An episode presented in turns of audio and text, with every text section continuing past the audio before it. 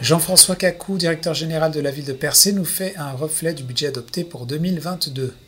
Alors bonjour Jean-François. Bonjour Marc.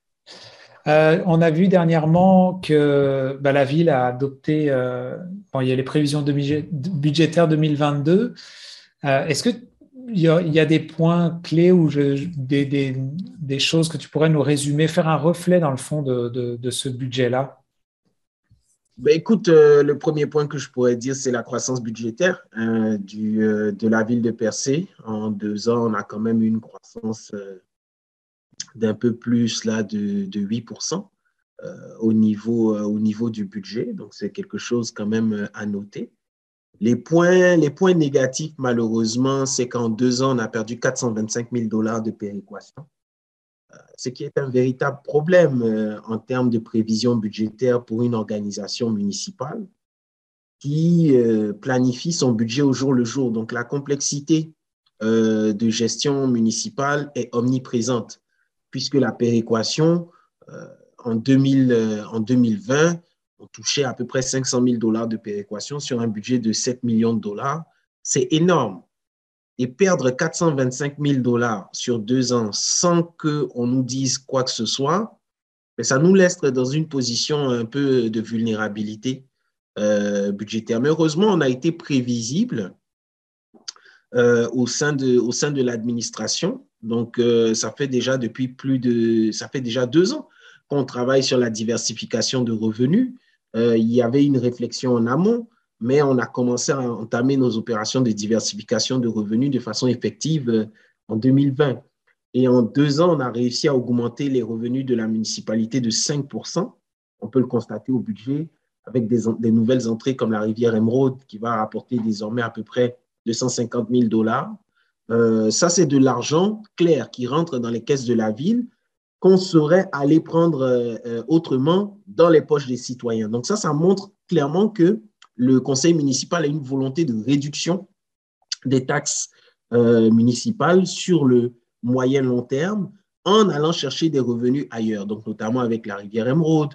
Cette année, avec la redevance euh, réglementaire qui va être mise en place, on pourra estimer euh, des revenus pouvant aller de 750 000 à 1 million de dollars d'ici l'année prochaine. Donc, du moins, on reste optimiste là-dessus. Ça va permettre de dégager le budget et de réduire clairement le stress fiscal sur les citoyens. Donc ça, au, niveau de la diversification des revenus, on, est vraiment, on satisfait euh, des résultats.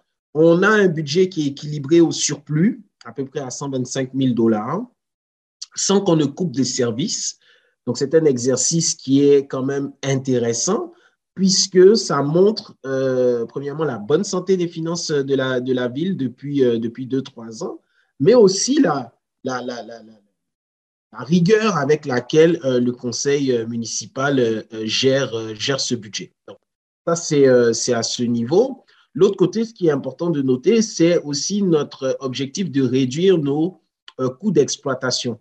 Dans notre planification stratégique, on avait un objectif de réduction de près de 8 de nos coûts d'exploitation sans couper les services. C'était important de dire on va faire la même chose, mais moins cher.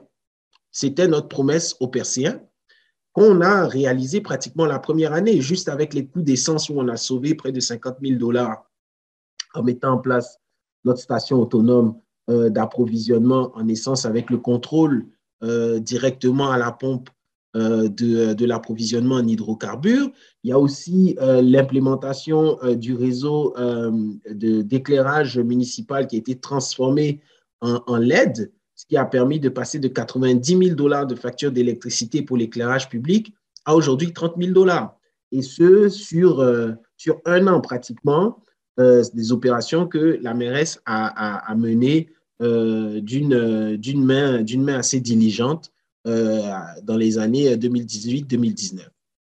Donc, en fond de ça, cette année, notre projet de réduction de nos coûts d'exploitation, c'est l'acquisition d'une carrière euh, qu'on va pouvoir euh, exploiter pour faire du dépôt de matériel d'infrastructure. Donc, c'est-à-dire concasser le matériel et pouvoir réparer les accotements, réparer les fondations des routes ou les fonds de terrain ou les fonds de route, notamment les chemins forestiers qui souffre énormément au printemps avec la crue des eaux et avec les pluies diluviennes qu'on peut recevoir ici en Gaspésie chaque printemps. Donc, notre stratégie, c'est de pouvoir intervenir rapidement sur nos infrastructures avec du matériel qu'on aurait à disposition. On prévoit des économies allant de 20 à 30% sur le matériel en général et pouvant aller jusqu'à 80% sur 80-90% euh, sur le tout venant et près de 50 euh, de, de, réduction de coûts sur, euh, sur l'abrasif. Donc, ce sont, des, ce sont des sommes qui sont, qui sont quand même importantes et qui permettent à la, qui permettent à la municipalité de pouvoir dégager encore plus d'argent pour offrir du service à la communauté, que ce soit en agrément ou développer de nouveaux services municipaux pour nos concitoyens. Donc, grosso modo, c'est un petit résumé là, de, notre, de notre budget municipal avec euh, quelques faits saillants et quelques ouvertures là, sur, euh, sur l'avenir. Ce que j'entends bien, c'est qu'il y a une forme de vouloir un peu, être un peu plus autonome, indépendant euh, au niveau des ravitaillements, mais aussi au niveau des rentrées d'argent pour justement pouvoir sécuriser quelque chose encore plus dans le long terme. J'imagine que ça doit permettre ça. Est-ce que cette perte d'argent que tu as nommée au début avec la péréquation, tout ça, est-ce que c'est euh, euh, aujourd'hui tu peux dire que finalement cette perte-là, vous, vous arrivez à la balancer de façon à ce que, dans le fond, à, ne, pas, j'imagine, être dans le négatif, C'est une opportunité. Hmm. C'est une opportunité d'avoir perdu cet argent parce que ça nous a démontré, premièrement, à quel point on était capable de résister au choc d'une coupure budgétaire euh, sans préavis. Ça, c'est le premier test de feu par lequel on est passé. Le deuxième test de feu, c'était de pouvoir se prouver en tant que municipalité qu'on pouvait s'affranchir de cet outil financier stressant, puisque ça l'est. Euh, pas parce que, pas parce que la, péréquation est négative, pas du tout, mais c'est parce que le, montant que ça représente dans le budget est tellement important qu'on ne peut pas se permettre d'attendre le mois d'octobre ou de novembre pour recevoir un chiffre dont on n'a dont on aucune tendance, on n'a aucune prévision là-dessus, on n'a aucune visibilité. Et on, est une organisation qui gère des millions de dollars, qui a un parc d'infrastructures de plusieurs dizaines de millions de dollars, parfois même des, centaines de millions de dollars.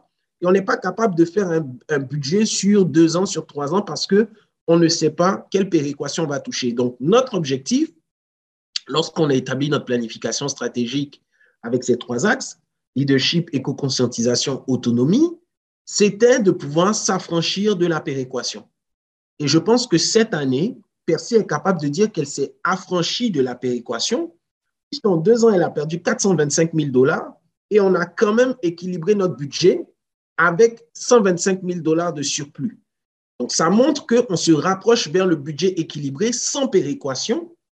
Et ça, c'est une grande victoire pour Percé, mais c'est aussi un rafraîchissement pour les citoyens qui peuvent savoir qu'ils peuvent compter sur leur ville, qui n'ira pas chercher ces argents qu'elle ne reçoit pas du gouvernement du Québec dans leur poche. Donc ça, là-dessus, c'est des points euh, intéressants euh, qu'on marque. L'autre point, au niveau de l'autonomie municipale, il ne s'agit pas là de, s'affranchir définitivement de toutes les aides gouvernementales, ça fait aucun sens. Mais lorsqu'on parle d'autonomie municipale, on parle de quoi exactement?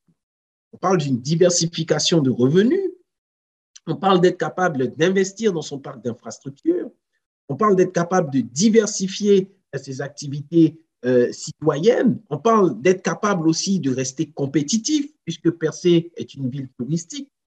Donc il reçoit chaque année 500 000 visiteurs qui ont des attentes du même niveau que les grandes destinations internationales. Et jusqu'aujourd'hui, c'était 3 000 citoyens qui payaient la facture de 500 000 personnes qui venaient nous visiter. On les accueille à bras ouverts, mais il faut qu'on soit capable aussi de les recevoir. Si on reçoit 25 personnes chez soi, il faut qu'on soit capable de les nourrir. Et c'est un peu la stratégie qu'on a appliquée de se dire, allons chercher des revenus ailleurs que dans la poche de nos citoyens pour être capable d'assumer financièrement nos ambitions. Ben, merci beaucoup pour ce résumé. Puis pour terminer, euh, vu qu'on commence l'année 2022, est-ce que toi, tu as un souhait particulier euh, pour la ville de Percé euh, cette année-là? Ben, Mon souhait particulier, c'est que Percé continue de rayonner et que Percé reste cette, cette ville qu'on positionne un peu comme une licorne institutionnelle, une ville qui se démarque par ses initiatives en termes de recherche et développement, une ville aussi qui montre l'exemple par son désir de leadership en se, livrant à des expériences, notamment avec la redevance réglementaire, mais d'autres programmes pilotes qui permettent aux autres municipalités de dire ben, c'est possible. Et finalement, voici comment est-ce qu'on peut tirer notre épingle du jeu et rester pertinent en tant que gouvernement de proximité. C'est le désir de mon cœur et c'est le souhait que j'ai pour percer en 2022 d'être une ville prospère. Merci beaucoup pour ton temps, Jean-François. Puis on prendra le temps euh, une prochaine fois de parler de ces projets pilotes justement et de faire une mise à jour là-dessus. Ça marche. Merci beaucoup, Marc.